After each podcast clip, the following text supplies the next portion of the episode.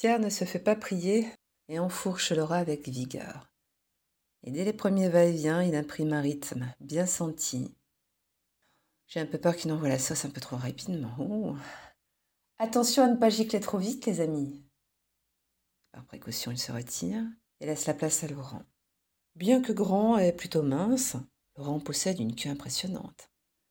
Son gland ressemble à une bite d'amarrage pour supercontainer. Il vient se placer à genoux et ses couilles, tout aussi volumineuses, commencent à carillonner contre les fesses de Laura. J'ai ces grosses burnes en gros plan sous mon nez, ou sur mon nez, devrais-je dire. C'est mon point faible, les grosses couilles. Je ne peux m'empêcher de les prendre en main et d'accompagner leurs mouvements dans la chatte de notre ami qui semble déjà aux anges. J'ai les malax, car je sais aussi l'effet que cela fait aux hommes quand on les palpe pendant qu'ils nous enfilent.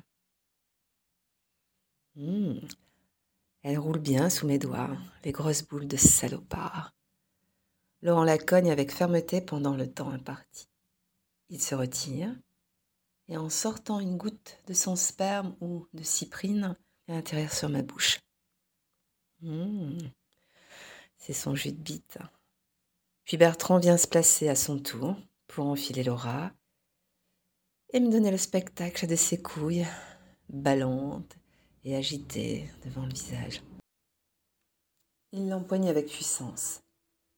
Elle voulait se faire démonter par des mâles qui n'iraient pas de main morte. Elle est servie. Ensuite viennent le tour de Pascal, Jérémy et enfin Loulou qui ferme les rangs. Tous ont respecté la consigne de la baiser fort, mais pas trop longtemps. Je prends Laura par la main. Chérie, on va passer sur les tabourets. Baiser par terre permet d'être enfilé fermement, mais le support du sol, bien que nous soyons sur un tapis bien capitonné, reste un peu inconfortable. Laura se relève. Je me lève également en essuyant avec le dos de ma main sa mouille, qui barbouille mon visage, puis je l'installe sur le tabouret, tu es près du bar, en lui demandant de se combrer au maximum pour que ces messieurs puissent la regarder et se branler devant son petit cul avant de la fourrer. Je viens lui lécher sa fente un petit moment. Le parfum de sa cyprine se mêle à l'odeur du caoutchouc des capotes. Une odeur qui m'a toujours un peu à la fois dégoûtée et excitée. Je me retourne pour voir si les préservatifs de ces messieurs sont toujours bien ajustés. Eh bien, c'est le moment de passer à la cinquième, mes amis. Je tire légèrement Laura par les cheveux. Ma chérie, ça c'était l'entrée. On va passer au plat principal.